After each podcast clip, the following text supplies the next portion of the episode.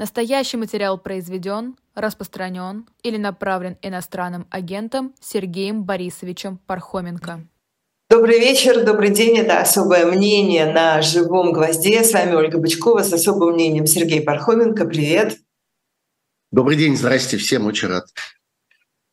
Я напомню, как обычно, что у нас тут есть э, трансляция в YouTube, где, собственно, вы нас смотрите, но там есть э, э, чат, куда можно, наверняка это знают тоже наши пользователи, но я напомню, туда можно писать разные вопросы, соображения, комментарии, предложения по тому, что еще можно обсудить. То же самое происходит в телеграм-канале Сергея Пархоменко «Пархом Бюро», на которые я тоже, в которые я тоже одним глазом обязательно смотрю. Начать я хотела, начать я хотела с э, свежей сегодняшней новости по поводу продолжающихся приключений э, российских замороженных активов э, за рубежом. Вот теперь пришло сообщение о том, что в Конгрессе США, в Палате представителей сделали, в Комитете ее по международным отношениям, сделали некий шаг – и э, одобрили, э, одобрили или провели слушание по законопроекту о передаче Украине этих э, российских активов. Я, честно говоря, не поняла, что это значит, потому что до сих пор я слышала очень много комментариев о том, что э, это сделать э, законным образом э, невозможно, никто не знает, как это сделать. Но тем не менее, везде написано, что они провели такие слушания, и они потребовали э, в этом законопроекте э, двухпартийный, двухпалатный законопроект потребовали от президента Джо Байдена передать Украине эти замороженные активы. Что происходит? Да, это очень важная и интересная тема, и она имеет просто большие последствия. И нет никаких сомнений, что это будет тянуться долго, и это только начало какого-то очень длинного международного процесса. В общем, это часть той же песни, которую я вынужден петь достаточно часто и регулярно в этих своих эфирах и здесь вот на «Живом гвозде» и в моих пятничных э, стримах на моем собственном канале, который я по вечерам пятницы устраиваю. Э, дело в том, что война сломала мировой порядок. Дело в том, что мир десятилетиями после Второй мировой войны устанавливал совершенно другую систему международных отношений с совершенно другими задачами. Систему, в которой э, деньги обращаются легко и свободно, э, права участников э, мирового рынка защищены, э, права собственности защищены, права э, коммерсантов рискующих своими собственными деньгами, и государств, которые вкладывают свои деньги в разные полезные обстоятельства, защищены. А, и есть суды, которые стоят на страже этого всего.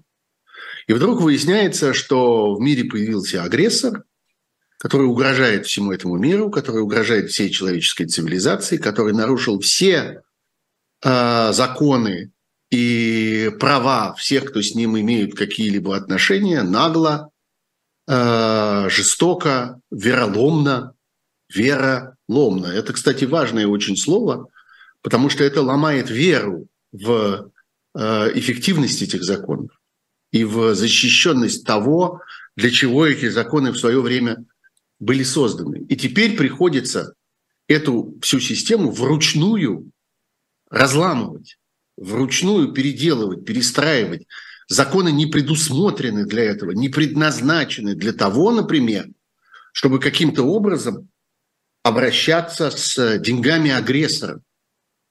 И э, все, кто имеют сейчас отношение и в Европе, и в Соединенных Штатах э, к судьбе вот этих вот э, российских золотовалютных резервов, которые были заблокированы в самом начале войны в разных местах, ну вот в Европе в частности – говорят э, о депозитарии под названием Евроклир, который формально расположен в Бельгии, но имеет действие на всю Европу. Все говорят о том, что моральный консенсус существует. Да, все абсолютно убеждены, что эти деньги не просто не должны быть возвращены в распоряжение России, они должны быть употреблены совершенно понятно на что. На компенсацию ущерба, который Россия нанесла. На восстановление разрушенной Украины и разрушенного украинского хозяйства. Э, все в этом уверены. Все так считают, в это верят, и все убеждены, что это правильная позиция. Но это противоречит действующим законам. И вопрос не только в том, чтобы пожать плечами и сказать, ну и что? А вопрос в том, чтобы избежать последствий, потому что мировая система, в частности, финансового законодательства и мировая система, скажем, валютной торговли, система э, валютных рынков, очень зависимых от разного рода событий, э, от всяких политических обстоятельств. Ведь не случайно в любом торговом зале перед любым трейдером, торгующим всякими валютами, обменивающим, я не знаю, что на что, э, таиландские баты на, на, на японские иены, перед ним стоит монитор. А в этом мониторе что? Новости. Там, я не знаю, Рейтер или Bloomberg или еще какие-нибудь надежные э, мировые агентства, которые сообщают разного рода мировые новости. Почему? Потому что вся эта торговля очень зависит от новостей.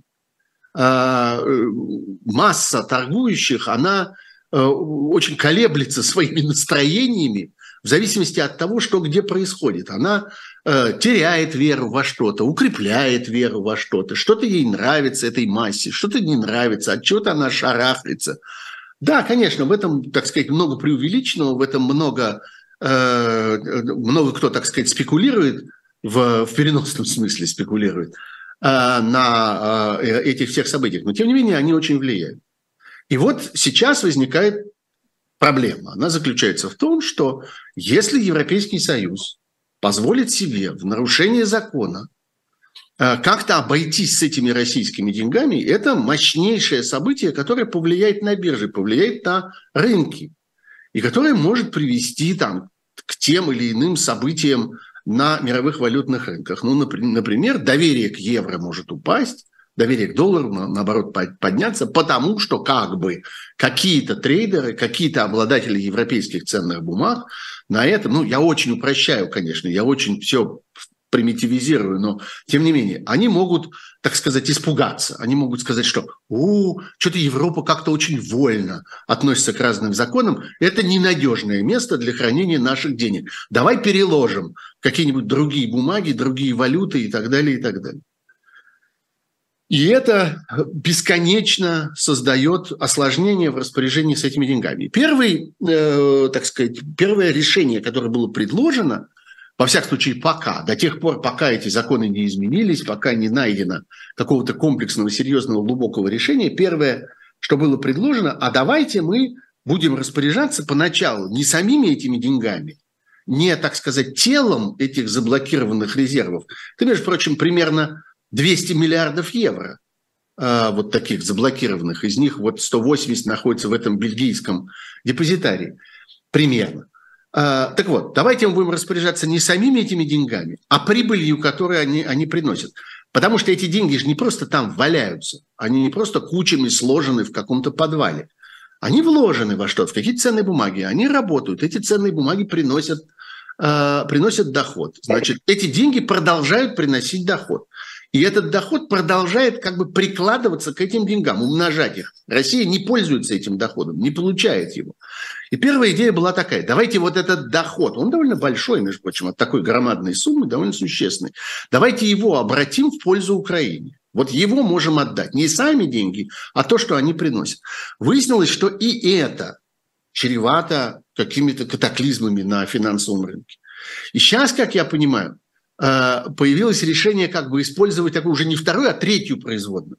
Давайте мы направим на помощь Украине те деньги, которые представляют собой налог, который должна была бы Россия уплатить, если бы она воспользовалась этими доходами. Понимаете, то есть не сами деньги и не доходы от них, а налог от этих доходов. Вот с этим вроде все чисто. И тут вроде, ну, как бы этот налог в любом случае был бы употреблен на что-то полезное, но он не будет употреблен на то, на что он первоначально предполагался, а будет вот, а пойдет на Эм, на помощь Украине. Это временное решение э, вот на то время, пока мир привыкает к тому, что наступили другие времена, что Россия агрессор и, э, и завоеватель, и разрушитель мирового порядка, что Россия, к сожалению, обрушила эту систему. Мир должен смириться с этим, привыкнуть к этому. Это все чрезвычайно непросто, но когда-то это произойдет. В какой-то момент как-то, ну, вся эта система начнет жить дальше в этих новых условиях, в эти новые времена. Вот мне кажется, полезно про это помнить и не, так сказать, обижаться, что а что они тянут, они уже два года это бабло держат, а что они не могут его отвести. Понимаете, это не мешки с деньгами, которые можно возить вагонами из одной страны в другую. И это такие суммы, что они уже, в свою очередь, способны повлиять на, э, на мировую финансовую систему, на мировой финансовый рынок. И здесь нужно быть чрезвычайно чрезвычайно осторожным, потому что э, ущерб от э, какого-то неверного движения, от какого-то непродуманного решения может быть больше, в том числе и для Украины, или в том числе для стран, которые помогают Украине. Вот это же тоже важно все время помнить, что тут важно еще и это не стронуть, не, не, не испортить, чтобы, например, избиратели в этих странах как бы тоже не, не взбесились от того, что вот из-за этой вашей Украины, из-за того, что мы ей помогаем, этой вашей, ты же понимаешь.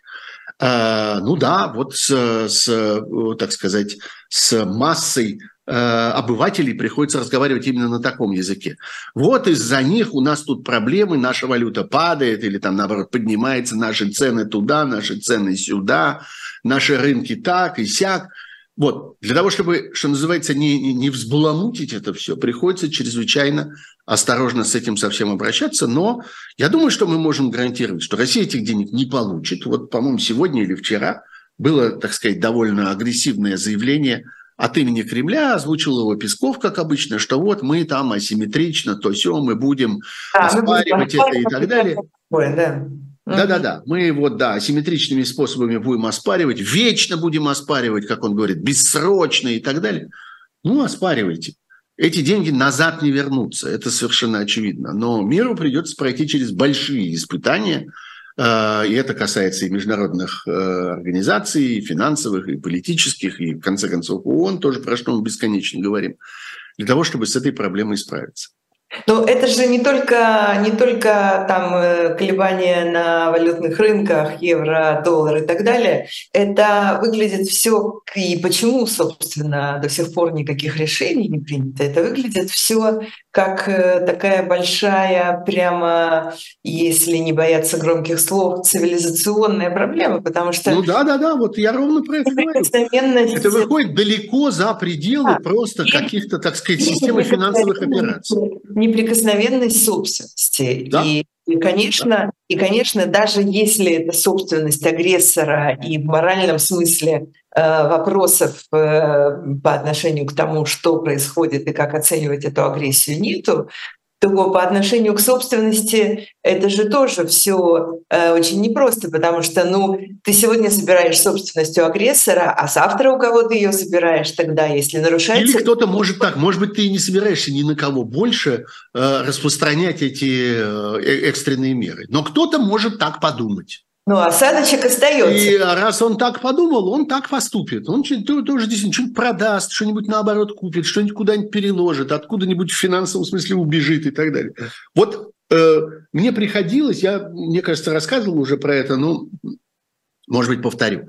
Мне приходилось самому лично принимать участие во всяких европейских э, важных э, политических институциях, в частности, в Европарламенте и в Еврокомиссии – принимать участие в обсуждении того, э, как э, обходиться вообще, какую стратегию должны выработать европейские власти в отношении попавших под санкции российских, ну, назовем их так, олигархов.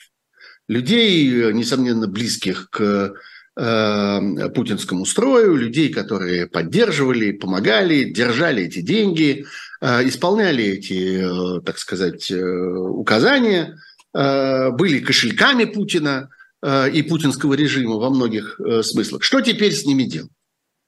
И я был одним из тех, кто в числе, надо сказать, довольно большой группы людей говорил, что нужно выработать ясную систему взаимоотношений с этими людьми. Им нужно указать некий путь, некую систему шагов, некий перечень поступков, которые они должны совершить, если они хотят выйти из-под санкций. Потому что задача санкций – оторвать этих людей и эти деньги, оторвать их от путинского режима. Не позволить эти деньги Путину употребить на э, развитие, усовершенствование и умножение своей военной машины на продолжение войны. Вот в чем задача. Эти деньги должны куда-то уехать в сторону. Значит, давайте мы объявим этим людям, что они должны поступить вот так, вот так, вот так и вот так, сделать такие-то заявления, подписать такие-то бумаги, совершить такие-то финансовые операции. И тогда э, им будет послабление, потому что задача будет исполнена. Это все звучит очень логично. И люди, которые принимали участие в этом, и чиновники европейские, говорили, да, звучит очень логично. И, конечно, по большому счету вы правы. Но только мы не можем себе позволить вывести всю эту процедуру из-под юрисдикции суда. У нас есть суды. Суды священные. Суды решают споры.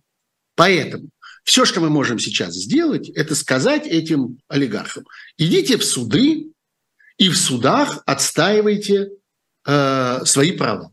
И суды будут решать. Никакую другую процедуру мы принять не можем. И вот мы, кстати, видим это своими глазами, как они идут в суды, и те из них, у кого есть сногсшибательные адвокаты, кто готов миллионы, реально, миллионы и миллионы и миллионы платить за адвокатские услуги самым лучшим специалистам, которые лучше всего умеют защищать своих Э, доверителей в суде, они выигрывают эти процессы. И вот мы видим там какие-то ценности, которые возвращаются Усманову. Мы э, наблюдаем за тем, как вообще чуть не яхта Путина, которая, разумеется, формально принадлежит не Путину, а принадлежит там некой сторонней компании, как яхта Путина что-то такое ожила на этой неделе, о чем отчаянно Э, пишут э, наши коллеги из Фонда борьбы с коррупцией, и совершенно справедливо пишут, что это совершеннейшее безумие. Еще не хватало только путинскую яхту сейчас вернуть по принадлежности. Как это происходит? Да в судах это происходит. Очень хорошие адвокаты, которые выигрывают эти процессы. Это страшно несправедливо, но попытаться отменить это, попытаться сказать этим адвокатам, нет, мы не разрешаем вам в этом участвовать. Нет, мы не будем рассматривать это в суде. Нет, мы меняем судебную процедуру. Нет, мы отменяем созид... э, как это называется, э, состязательность, господи, слово выпало из головы, состязательность этих процессов. Это страшно опасно. Это еще опаснее, чем судьба этой собственности, потому что это разрушает вообще основу европейской цивилизации сегодня, которая, которая покоится на беспрекословности судебных решений. Вот о чем все думают и взвешивают, так сказать, ущерб от каких-то экстраординарных решений, вызванных войной, понимая при этом, что война – это такое время и такая вещь, которая требует этих экстраординарных решений. Без них, по всей видимости, в конце концов не обойтись. И в конце концов придется поступить несистемно. Но, к сожалению, это связанные вещи. И это бывает страшно обидно. Это бывает как-то невероятно несправедливо и горько за этим наблюдать. Как злодей оказывается ненаказанным. Как, как э, вот, э, или во всяком случае наказание его куда-то откладывается на какое-то неопределенное, неопределенное время. Но это слишком серьезно. Путин не просто отнял у Украины кусок Луганской области. Путин разрушил мировой порядок вместе со, своей, со своим режимом. В этом его злодеяние, за это его однажды тоже будут судить этим же самым судом. За это он однажды ответит. За это у этих людей впереди виселица. Вот поэтому, потому что они разрушили мировой э, кусок, отняли у, у мира кусок его цивилизации, которую мир зарабатывал веками, создавал эту систему, выстраивал ее, отлаживал. А потом пришел безумец и сломал пользуясь тем, что у него есть ядерное оружие, пользуясь тем, что у него есть химическое, бактериологическое, какое угодно, просто в случае чего убьет миллионы людей. И вот, опираясь на эту свою возможность, ломает. Все а, очень непросто. Э, да, э, говоря о, о вашей Украине, как ты сказал, да, помощь вашей Украине, есть еще теперь появился сюжет помощь вашему Израилю. О, да. И мы видим сейчас э, сообщение о том, что э, представители Демократической партии заблокировали в Сенате законопроект республиканский о помощи Израилю, который не предусматривает э, помощи и Украине. Теперь, в общем, все понимают, что что-то общее есть между двумя этими сюжетами, украинским и израильским. И неудивительно, что и даже в таком вопросе, как помощь, Э, американская, эти два сюжета э, увязываются. А, ну да, а, понятно, почему, ну, понятно, почему они увязываются, потому что действительно, как, собственно, мы тоже и говорили уже много раз, разлом проходит вот по этой линии между цивилизацией и дикостью. Ну да, сегодня Украина и Израиль по одну сторону э, этого разлома, на стороне цивилизации – а Хамас и Путин по другую. Не зря они так э, дружат, обнимаются, ездят друг другу в гости, обещают друг другу поддержку и всякое такое. А, так что это, конечно, очевидная вещь. Что касается решения в этом э, в американском Сенате, э, это событие очень ожидаемое, абсолютно стопроцентно прогнозируемое, и, собственно, все про это и говорили, что принятое, по-моему, на прошлой неделе или не 10 тому назад, нет, на прошлой неделе – решение в Палате представителей, наоборот, о том, что вот надо разделить эти две, две линии помощи, и о том, что нужно выделить относительно небольшую сумму, там 14 с чем-то миллиардов э, на помощь Израилю без упоминания Украины, что это решение не пройдет, э, будет контррешение в Сенате, и будет спор на эту тему, будет потом согласительная комиссия, и потом будет выработана какая-то, э, какой-то, взаимопри... какой-то взаимоприемлемый выход будет найден. Так это в американской политической системе устроено, этого, собственно, все ждали, и это, в общем, э, такая э, как бы стандартная игра, которая там происходит, в ходе которой, несомненно, решаются и внутриполитические американские проблемы. Все-таки все, что там происходит, происходит как бы в ожидании и в преддверии выборов, которые произойдут в конце будущего года. И нам только кажется, что это так э, не скоро. Но понятно, что боевые порядки выстраиваются, так сказать, с одной, с одной и с другой стороны. Это вещь совершенно, э, совершенно такая очевидная, и мы с вами в ближайшие недели будем продолжать это наблюдать. Я думаю, что в конечном итоге все будет хорошо, потому что, конечно, ну, все будет хорошо с точки зрения... Хорошо, в смысле, помогут и, помогут и тем, и другим? Э, да, я думаю, что, что помогут и тем, и другим, потому что все-таки э, при всех расхождениях, при всех попытках как-то сыграть на этой теме для получения каких-то внутриполитических преимуществ, понимание того, что Украина сегодня защищает цивилизованный мир – и что война с Украиной – это только первая война, которую намеревается вести путинский режим, и в случае, э, если эта война закончится даже не успешно, а если она закончится хотя бы как-то относительно приемлемо для путинского режима, это, несомненно, будет война не последняя. Я думаю, что э, все-таки это понимание есть у огромного большинства политиков в мире и в Соединенных Штатах тоже. И я думаю, что основная борьба будет развиваться на уровне контроля за э, этими деньгами. Я думаю, что э, продолжение помощи Украине будет обусловлено созданием каких-то контролирующих инстанций, созданием каких-то э, какого-то режима отчетов, которые там кто-то кому-то должен предоставлять с такой-то периодичностью на рассмотрение и так далее. В этом есть э, расширение э, политического влияния Э, сенаторов и конгрессменов, о чем они всегда как бы, очень заботятся, и что им всегда чрезвычайно важно, в свою очередь, доказывать своим избирателям, что на самом деле все зависит от них, на самом деле они за всем наблюдают, ничто не происходит без их участия, ничто не, не выскакивает из-под их контроля. Это, собственно, то, что им самим важно для их собственных выборов, для их собственных взаимоотношений со своими избирателями. Так что я думаю, что так оно и будет. В конечном итоге мы увидим какие-то дополнительные комиссии, мы увидим эти доклады, мы увидим процедуры рассмотрения этих докладов. Ну, кому интересно, тот, собственно, увидит, а кому не интересно, тот по-прежнему будет пропускать это мимо ушей.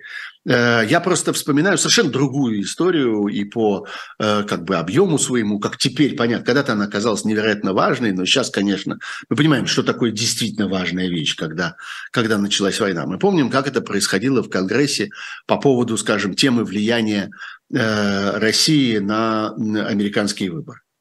И тоже все в конечном итоге кончилось докладами. Кончилось тем, что вот это следует рассматривать, на эту тему надо отчитываться о том, как идет это расследование, э, и предоставлять э, информацию в определенном э, ритме, там, через каждые полгода, по такой-то процедуре, таким-то конгрессменам и сенаторам. И для них это было чрезвычайно важно, и они этим вполне удовлетворились.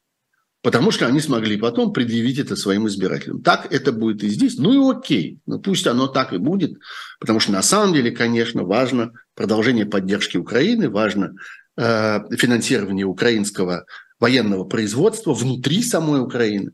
Важно финансирование и поддержка социальных программ, потому что огромное количество людей живут в Украине и э, будут возвращаться в Украину. И мы поговорим еще, наверное, сегодня об этом, о том, что Э, поскольку как бы фронт, к сожалению, оказывается вот таким, э, так сказать, долгосрочно стабильным, э, поскольку война приобретает такой затяжной характер, в частности, это обернется еще и возвращением большого количества беженцев в Украину особенно в западные районы. Люди, увидев, что, ну, вроде ничего, вроде...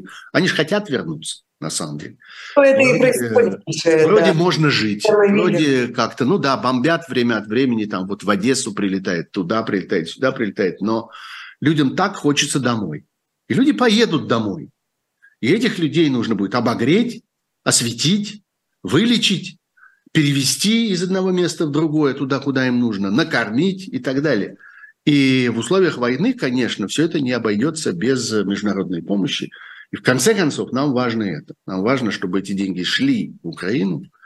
А, а уж что от этого выиграют американские сенаторы или конгрессмены, ну пусть выигрывают, в конце концов. Нам не жалко.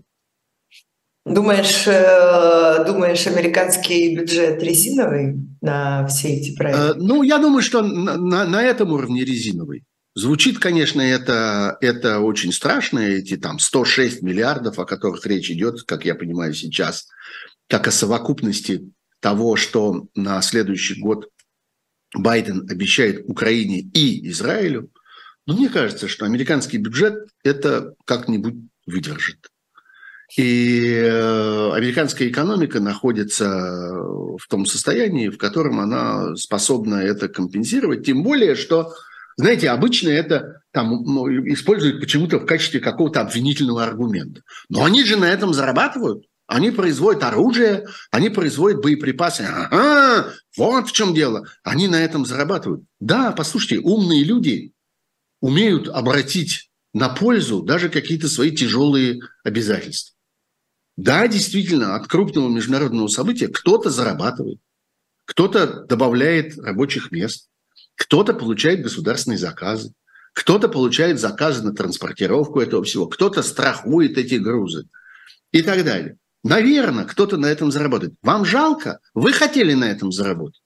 Это у вас эти деньги забрали, что ли? Это как-то вы, вы огорчаетесь, что не вам досталось? Чего вы так нервничаете по поводу того, что кто-нибудь на этом заработает? Да пусть заработает, если 60 с лишним миллиардов придут в результате на помощь Украине.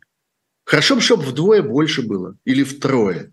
Пусть еще кто-нибудь заработает на этом. Мне, честно говоря, не жалко. И вы тоже постарайтесь, дорогие подозрительные друзья, как-то справляться со своими эмоциями в этих обстоятельствах.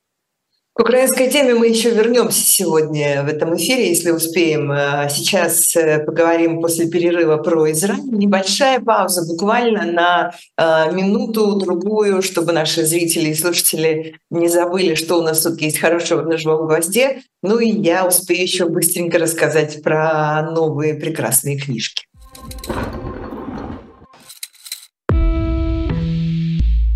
Вы лучше других знаете, что такое хорошая книга. Мы лучше других знаем, где ее можно купить. Книги на любой вкус с доставкой на дом. Интернет-магазин «Шоп Дилетант Медиа».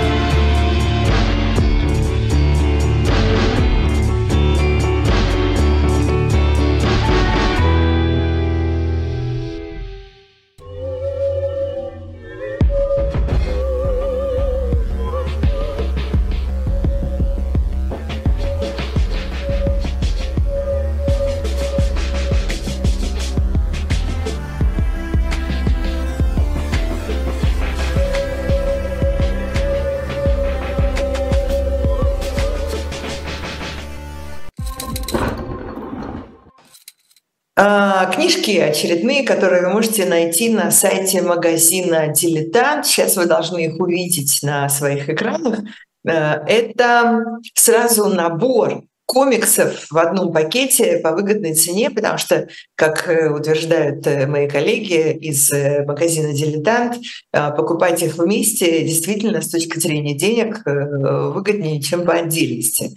Это комиксы спасти царевича Алексея, спасти царевича Дмитрия, спасти адмирала Колчака, спасти Емельяна Пугачева и спасти принца Выставера тоже, что же их оставлять вне этой кампании. Э, всего пять комиксов пять э, красивых э, больших книжек, которые можно листать очень долго, показывать детям, рассказывать им обо всем об этом гораздо, может быть, интереснее, чем им рассказывают на уроках истории училки истории. Ну, так или иначе, 7 тысяч рублей вместо 7 почти 600 за весь вот этот вот набор. Мне кажется, это вполне себе выгодная история. Э, можно пойти на сайт магазина «Дилетанта», там найти это специальное предложение и там все это заказать, купить, приобрести и дальше с большим удовольствием пользоваться, листать, э, читать и смотреть. Вот такая вот у нас сегодня э, прекрасная история про прекрасные дилетантские комиксы. Возвращаемся к нашему живому гвоздю, к нашему особому мнению и к нашему Сергею Пархоменке. А, и э, поговорим сейчас э, о том, что происходит э, в секторе Газа, конкретно с захваченными хамасовскими бандитами, заложниками. Вчера пришла новость о том, что Муса Абу Марзук, который побывал в Москве некоторое время назад и встречался там с московскими своими товарищами по разуму, он вчера сказал, что в интервью BBC он сказал, что обнаружили э, двух э, заложниц с российскими паспортами, но Хамас не может их отпустить, пока Израиль не перестанет э, вот эту вот свою осуществлять военную операцию.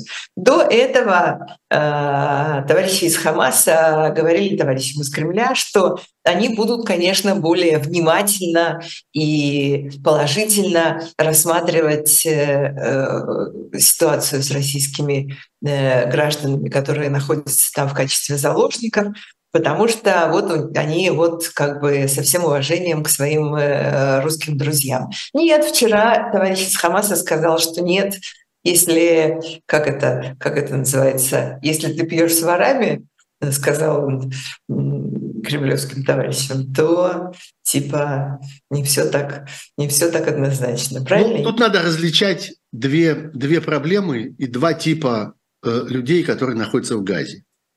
Вот сегодня, например, пришло сообщение о том, что 40 с чем-то граждан Украины э, были выведены из газа. Это прямо Зеленский про это говорил. А вчера были выведены какие-то канадцы тоже в больших количествах. Да, вот надо понимать, что есть заложники, которых в общей сложности там 200 или, или больше. 241 по официальным данным, может да. быть, да, по, по проверенным. А есть люди, которые просто живут в Газе.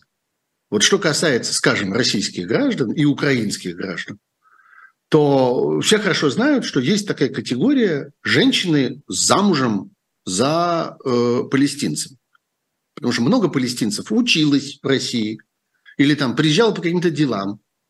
И у них здесь завязывались отношения, романы, они женились и увозили своих жен с собой. И вот э, а, в Газе, как я понимаю, живет довольно существенное количество людей с российскими паспортами. И вот это прежде всего женщины и, и дети от этих браков. А, и с российскими, и с украинскими, э, и с какими хочешь еще. И э, вот сейчас речь идет о том, что вот этих людей выпускают, выводят через те приграничные э, контрольные пункты, которые есть там на границе с Египтом, и которые кое-как все-таки действуют, тоже с большими перебоями, там много всяких сложностей в связи с этим, но они есть. Это не заложники, это не то, что освободили 40 украинских заложников из этих 240 э, нет, нет там, таких не было, да. Вот, Все. да, это, вот, это не надо путать, это, это разные истории.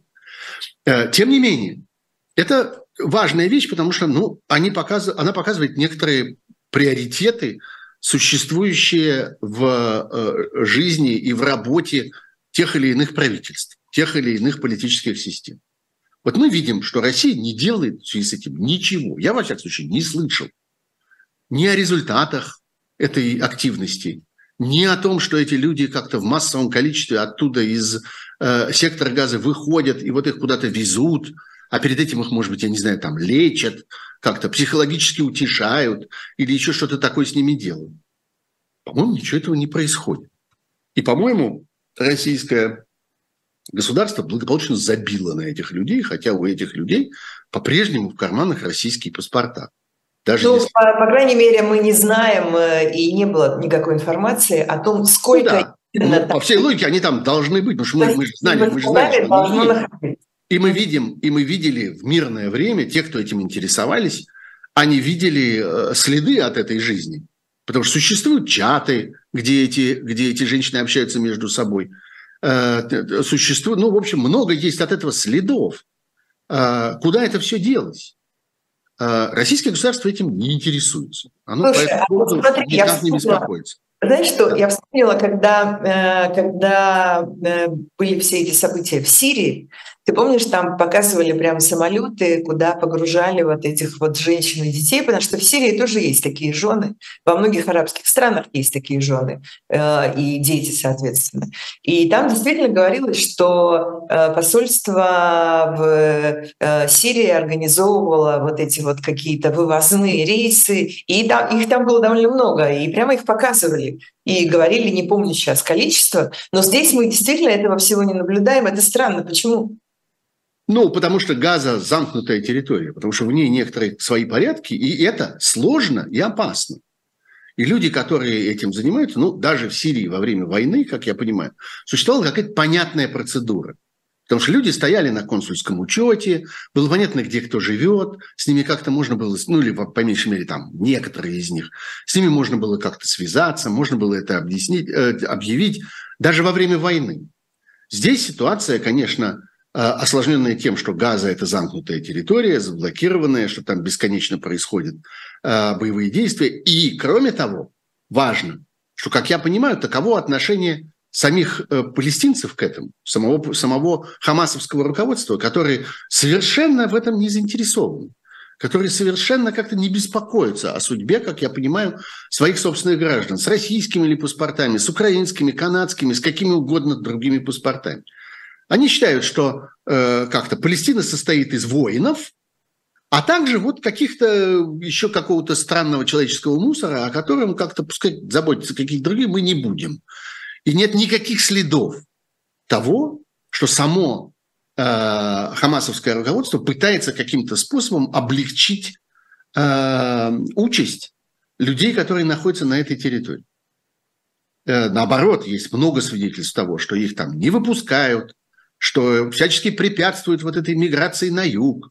Вроде сегодня, вчера-сегодня вроде бы они пошли туда с севера на юг, э, куда им пытался... Ну, э, по-разному там бывает. Есть даже, как я понимаю, вполне, вполне доказанные случаи, когда люди не могли эвакуироваться там из тех районов, из тех домов или тех кварталов, э, о которых существовало ясное предупреждение, что сейчас израильская армия будет их бомбить.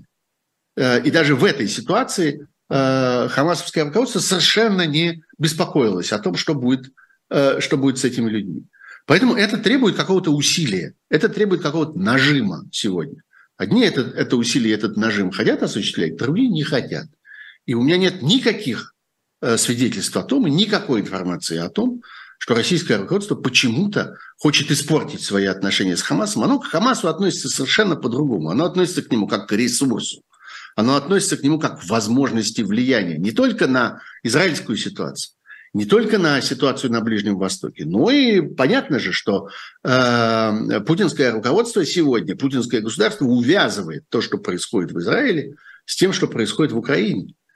И им важно, чтобы это продолжалось. Им этот хаос нужен. Им эти жертвы среди мирного населения нужны. Они им пригодятся для того, чтобы э, спросить, а what about? А как насчет, вот вы там, вы там тоже выстрелили как-то? Ну да, мы выстрелили по Виннице, а вы выстрелили почему? И мы как-то попали э, по э, музею э, европейского искусства в Одессе. А вы почему попали? Это полезная очень вещь. Когда ты продолжаешь стрелять по музею европейского искусства, тебе очень полезно иметь возможность, очень удобно иметь возможность сослаться на как тебе кажется, или там, как ты хотел бы доказать, что-нибудь такое же в другом конце, в другом конце света. Поэтому интересы э, путинские совершенно в другом сегодня. Не в том, чтобы вызволять этих людей, защищать этих людей, помогать этим людям. Тем более, когда речь идет о, о заложниках. С заложниками вообще все очень сложно. Заложников прячут, делают вид, что это тоже важная линия сегодня хамасовского руководства, как я понимаю, которые говорят, ну, вы на, по нам так стреляете, что мы как-то теряем следы. Мы вот раньше знали, где заложники, а теперь вот вы сюда выстрелили, туда выстрелили, и мы их потеряли. Мы теперь не знаем, где они, и ничего не можем вам сказать. Вы перестаньте стрелять, тогда мы их найдем. Не то, что вы перестанете стрелять, мы вам их отдадим. Нет, вы перестанете стрелять, мы их найдем. Мы их поищем, точнее, если вы перестанете стрелять. Вот так уже стоит, э, стоит этот вопрос. Вот, поэтому до того, чтобы кто-то позаботился о тех несчастных, которые оказались в заложниках, будучи российскими гражданами, до этого как-то совсем-совсем далеко. И как-то судьба их, конечно, чрезвычайно э, тяжела, и жизнь их находится в очень большой опасности. И в конечном итоге никто не знает, живы они Э, или нет. Ну да, никаких красных крестов э, никакой Хамас к ним не пускает и делает абсолютно что хочет. Удивительно, просто невероятно, сколько параллелей возникает э, между, э, как мы уже говорили, двумя этими войнами э, с Россией в Украине и с Хамасом в Израиле. И... Потому что в одном случае дикость, и в другом случае дикость. Ну да. Это две дикие войны, которые ведут совершенно одичавшие люди. Смысл, ну, вот эти вот все смысл эти... деятельности которых заключается в том, чтобы сломать все, что им попадается под руку. Любой закон, любое приличие, любое обыкновение, любое человеческое милосердие. Ничего это не работает. Не работает в действиях российской армии в Украине и не работает в действиях Хамаса в Газе. В этом смысле они действительно нашли друг друга. Вот это брак на небесах, который произошел.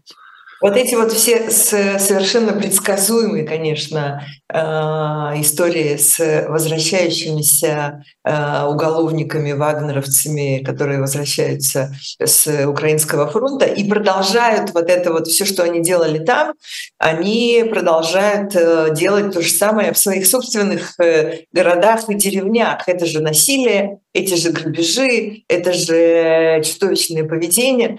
В общем, эм, в общем, не надо было быть даже специалистами, э, чтобы все это предсказать, что так будет. Но и специалисты говорили о том, что по-другому просто не может быть этого вьетнамского синдрома а для уголовников, тем более у, у усиленного э, многократно, никто не отменял. Э, ну, этот синдром, кто-то его называет вьетнамским, кто-то называет его афганским, это такая вещь, казалось бы, естественная. Она связана там с человеческой психологией, психическими травмами, которые люди получают на фронте, э, вообще на войне. И это то, о чем бесконечно говорили тогда, когда эта война началась. И я тоже говорил про это, и ты говорил про это, про то, что это неизбежно, что это будет, что огромное количество людей пройдет через эту мясорубку, и те из них, которые уцелеют, э, не просто вернутся в мирную жизнь, а они принесут в мирную жизнь кусок этой войны с собой. Но Здесь мы видим э, поразительную вещь. Мы видим, как путинская власть добавляет этого эффекта. Как они его по существу стимулируют. Чем? Во-первых, массовыми э, амнистиями, вот этими помилованиями. Все, все это зверье, все эти люди, которые кого-то убивали, грабили, насиловали, Э, люди, совершавшие не просто какие-то уголовные преступления, а какие-то чудовищные садистские поступки. Они совершенно как ни в чем не бывало. Получают свое помилование. Возвращаются домой. И оказываются там героями. То есть их разрушенная психика не просто э, как-то подвергается встрече с жизнью, она подвергается встрече с как, как, каким-то невероятным извращенным представлением о злодействе и добродетели. Этих людей ведут в школу рассказывать детям о том, что они сделали. И о том, как они прекрасно устроили свою жизнь. Как-то, о том, как вот я сначала как-то одного убил, потом еще 100 человек убил на войне, и это мне помогло как-то избавиться от того моего первого убийства. И теперь я герой. И теперь у меня есть именная парта в вашей школе, вот она до сих пор стоит, на ней бронзовая табличка с моим именем. И мне э, э, как-то премию дали, и я на нее себе Ладу Калину купил.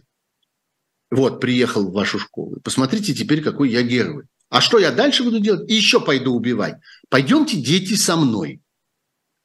И таким образом в, этот, в это какое-то невероятно вонючее пламя еще подкидывают каких-то дровишек, вот таких, вот этой славы, этого признания, этой благодарности, этого э, прославления, продвижения, этих каких-то ярких красок. Э, так ведет себя э, власть, которая не задумывается о своем будущем. Так ведут себя люди, у которых складывается такое впечатление, что, что называется, им с этими людьми не предстоит жить. Они живут сегодняшним днем. Им не надо задумываться о завтрашнем. Им не нужно беспокоиться о том, а что они с этим совсем будут делать завтра. У них нет завтра. И они знают про это. Они знают, что у них нет никакого завтра за пределами войны. Пока есть война, они есть. И власть их есть, и жизнь их есть, и успех их есть, и все их есть. А никакого после войны там как-то матрица на этом месте кончается. Мир на этом месте как-то обрубился. И вот таким образом мы открываем какие-то вещи э, совершенно безумные как бы в их психологии. Э, когда они э, в целом начинают беситься по поводу того, что э, кто-то э, позволяет себе э, усомниться в том, что э, война не может продолжаться вечно. Сколько хочешь она будет продолжаться. До конца она будет продолжаться. Да. И злодеяние заключается ровно в том, что кто-то начинает говорить, начинает спрашивать, а когда война кончится? А чем она кончится? А как вы представляете себе успех в этой войне? А как вы представляете себе послевоенное э, устройство мира? Да как ты смеешь у нас про это спрашивать? Какая война Вот сейчас э, жены, матери, какие-то еще женщины, которые да, имеют отношение к мобилизованным, которых уже все это время не выпускают э, домой на побывки. Вот они пытаются сейчас как-то выходить на какие-то. А им тоже говорят, им тоже говорят, типа, ждите. И вообще... Да, вот это тоже важное осознание, которое сейчас происходит. Хорошо, что ты это упомянула. Э, э, вот это постепенное понимание того, приходящее к людям, что никто не собирается этих контрактников и этих мобилизованных куда-нибудь отпускать. Это на самом деле несколько раз было прямо сказано, прямо битым словом произнесено разными депутатами, там, типа Картополова, и всякими представителями Министерства обороны там, и так далее, и так далее, и всеми этими там э, ЗЗ-блогерами. Но осознание приходит только сейчас. И оно приходит к самым разным людям. И к тем, которые, собственно, на, на, на войне, и к тем, кто дома, э, и, э, и к тем, кто находится под угрозой этой мобилизации, что человек, который попадает в эту мясорубку, попадает туда навсегда. Его, собственно, могут привести только в целлофановом пакете обратно. Никакого другого выхода из этого нет. Другой выход был бы конец войны. Вот война кончилась, нас всех привезли домой. Но поскольку никто не предполагает этого конца войны, не ждет этого конца войны и собирается воевать вечно, то и это тоже оказывается вечно. Пока это затрагивает, конечно, только э, по возможности периферию. Совершенно отчетливо за эти почти уже два года э, проявилась, и уже можно об этом говорить абсолютно твердо, проявилась эта стратегия, что людей забирают издалека, что людей э, собирают по э, бедным, э, по возможности, э, малоразвитым, по возможности регионам. Слава богу, в России таких немало – Выбор большой.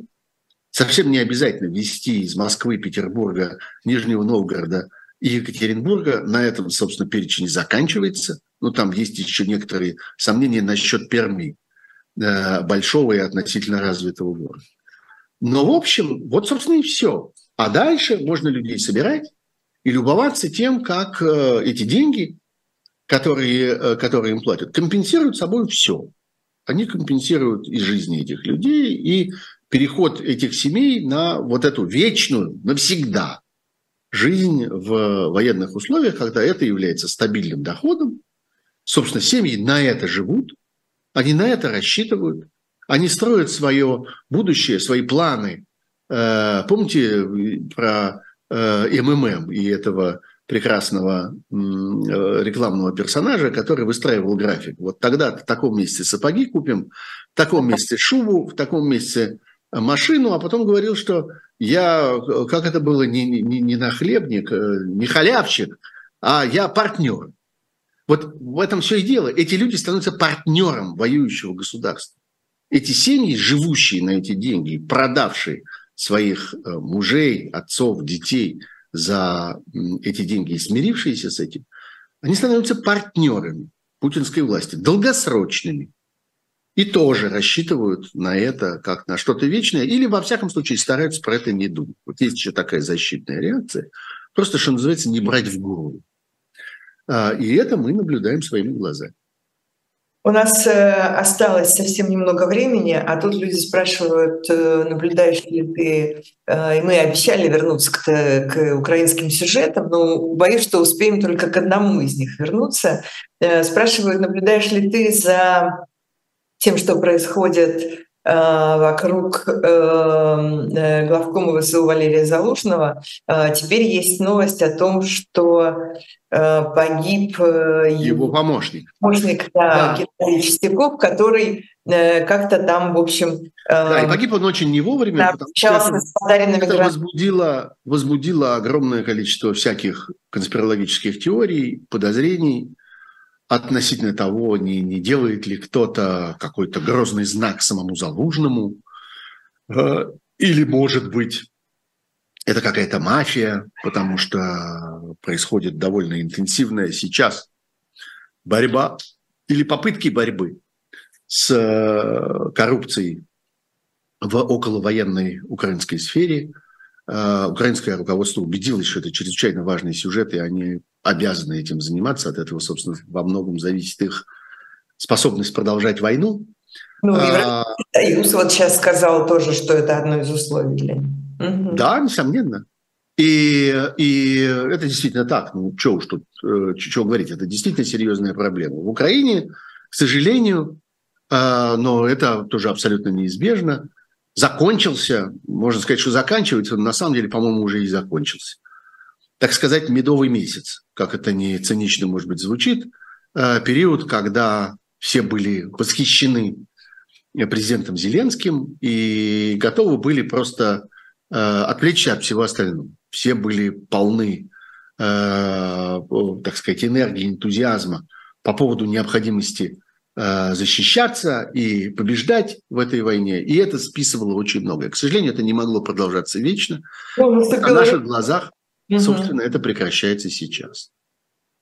Хорошо, давай закончим на этом. Мы продолжим, конечно, еще обсуждение. Да, обязательно. Это будет важная тема, потому что в Украине будет да. много всякой политики в ближайшее время. Мы как-то отвыкли от этого. Нам кажется, что в Украине только, только угу. собственно, э, оборона, только стремление к победе, только единение нации и так далее. И мы с восхищением за этим наблюдаем. Но, к сожалению, в Украине начинается и всякое прочее связанная с политическим противостоянием, соперничеством, конкуренцией и так далее. Закончим на этом. Спасибо большое, Сергей Пархоменко. Это было особое мнение на живом гвозде. До встречи э, через неделю. А я, кстати говоря, через пару часов буквально в этом же эфире, эфире э, готовлюсь к развлекательной программе с профессором Соловьем. Не пропустите, дорогие друзья.